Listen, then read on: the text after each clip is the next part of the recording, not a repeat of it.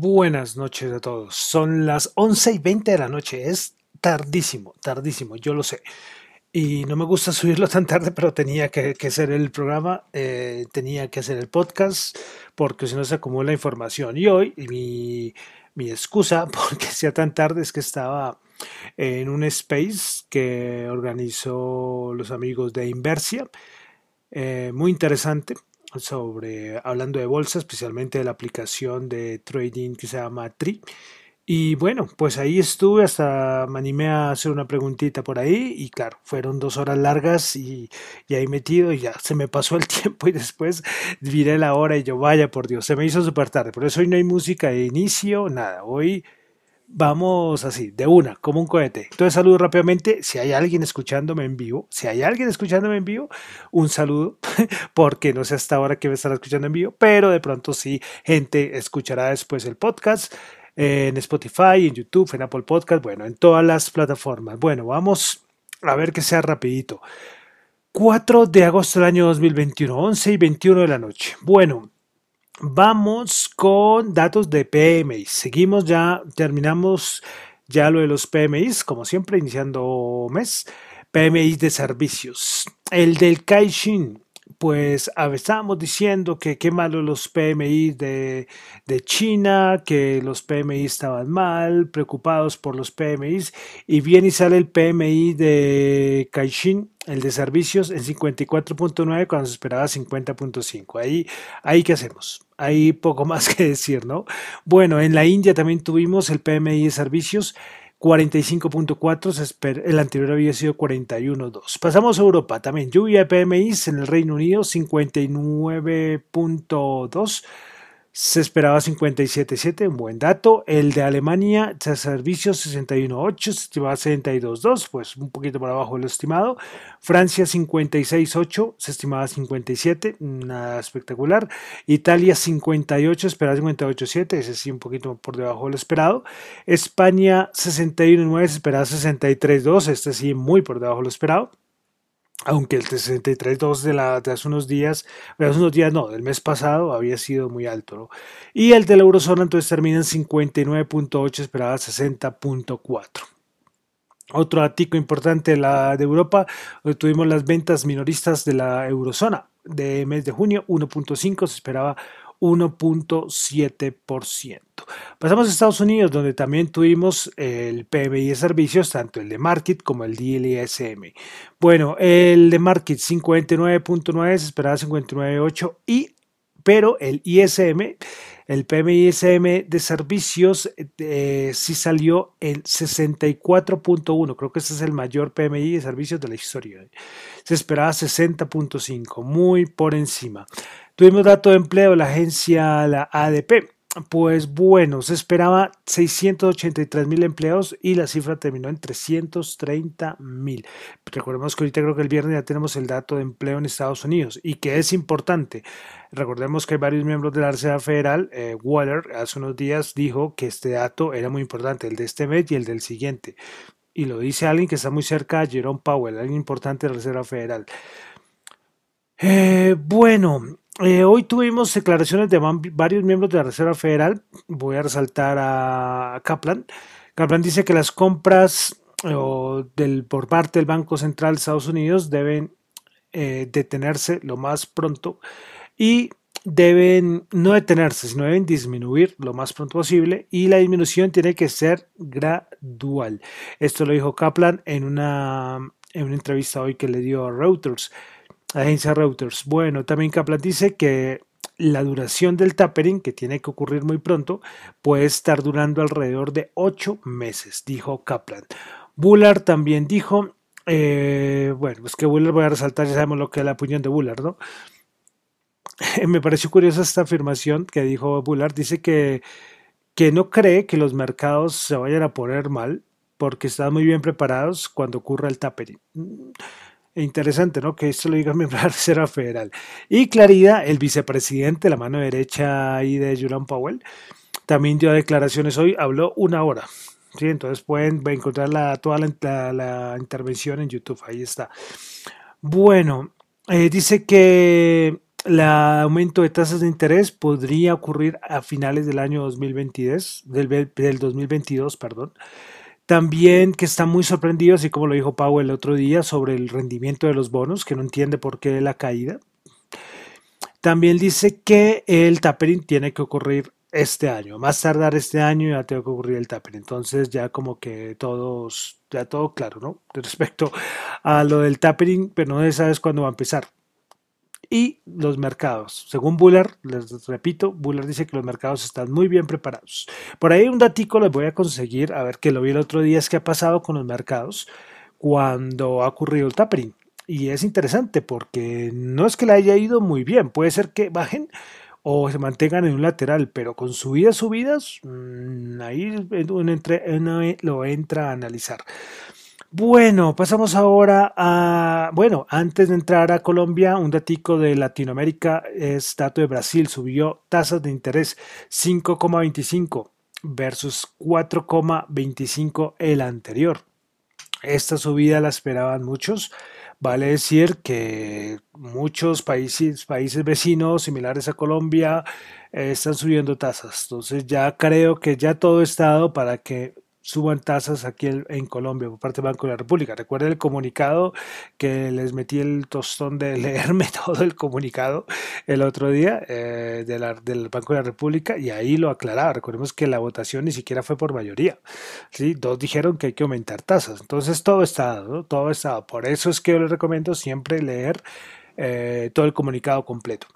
Bueno, aquí en Colombia, pues hoy varios analistas económicos nacionales e internacionales se reunieron en un foro organizado por Corfi Colombia que se llamó La Encrucijada de América Latina. En este discutieron perspectivas económicas de la región, se hablaron de oportunidades, retos, bueno, todo esto sobre la región.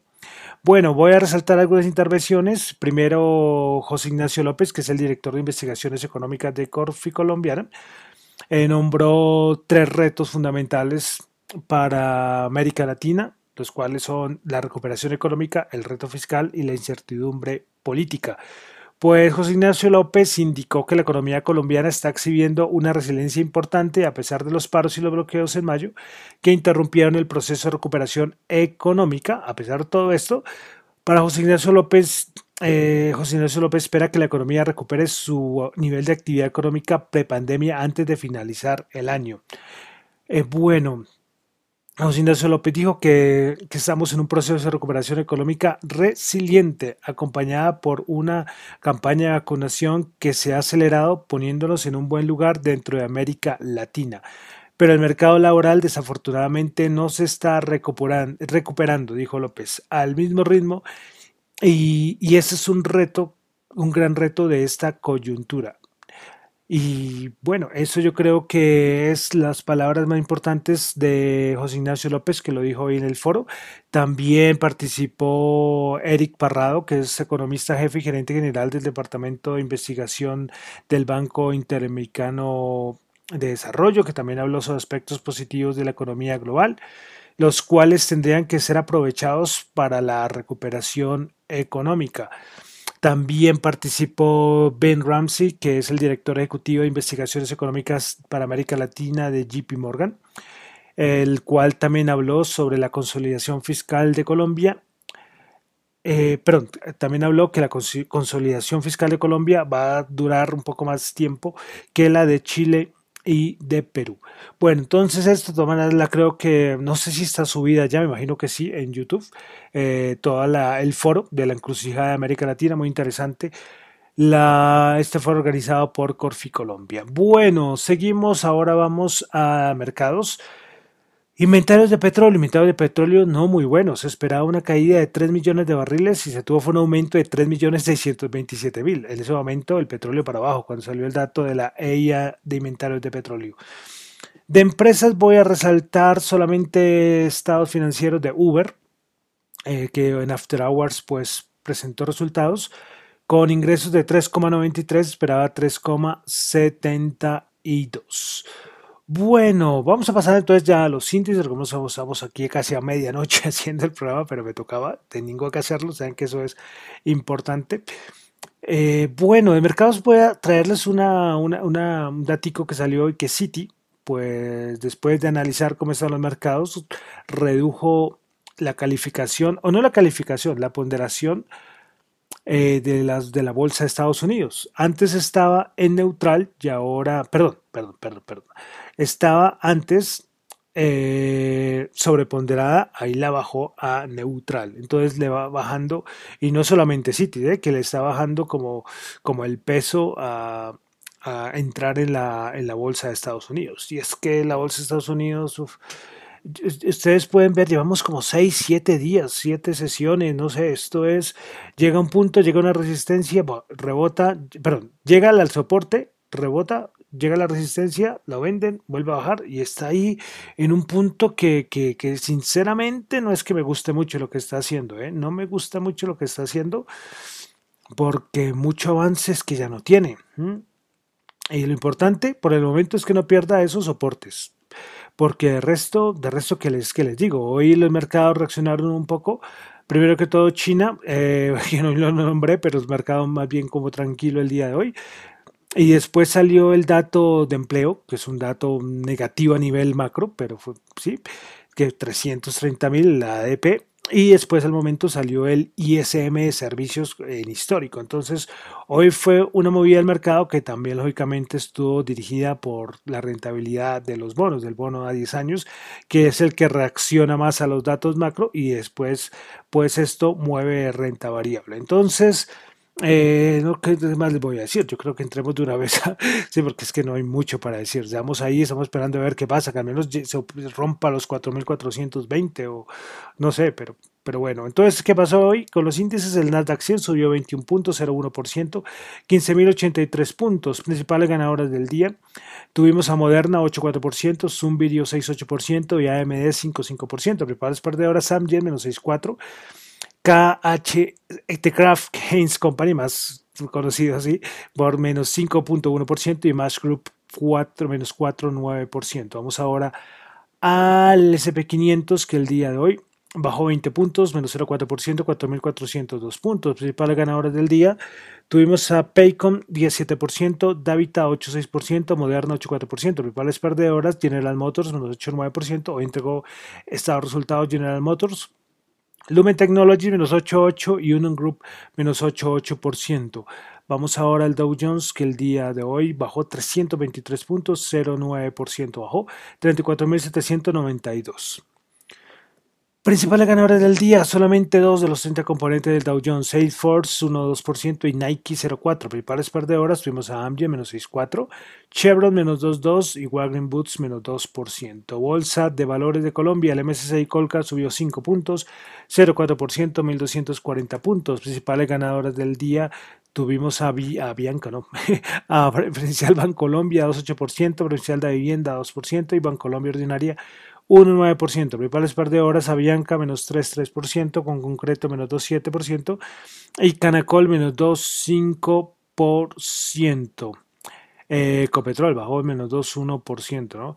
Eh, todo el mundo esperando que iba a haber un mega rally de, de Copetrol, pero bueno, pues, que puede ser tranquilamente que alto hubiera descontado y uno podía, ya muchos ya hacían, es que los resultados de Copetrol tienen que salir muy buenos. Recordemos el precio del Bren y cómo está la, el dólar los últimos, los últimos, los últimos meses o semanas. Entonces, muchos esperaban el mega rally. Y además es que apareció, por ahí leí que, que todavía no se descarta lo de una emisión de acciones, ¿no? Esto yo creo que yo lo de ISA ya era por deuda, no por emisión, pero bueno. Listo, vamos a petróleo. WTI 68 bajó 2.3, Brain 72 bajó 2. Desde máximos, yo no sé cuánto, desde los últimos máximos, no sé cuánto ha bajado, el 10% el petróleo. Interesante. El oro 1814 subió un dólar la onza y Bitcoin 39.606 subió 1.115. Vamos a mirar rápidamente en cuánto está el petróleo.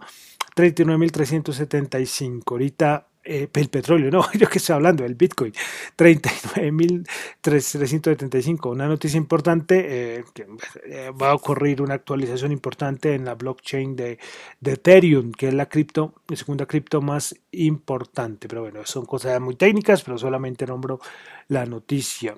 Listo, y para finalizar, el dólar 3.911 bajó dos pesitos. Bueno, espero que haya sido rápido este podcast, este programa del resumen de noticias económicas del día. Recuerden que lo mío son solamente opiniones personales, no es para nada ninguna recomendación de inversión. Mi nombre es John Torres, me encuentran en Twitter en la cuenta arroba J H O N T X U y arroba Dato Economía. Muchas gracias.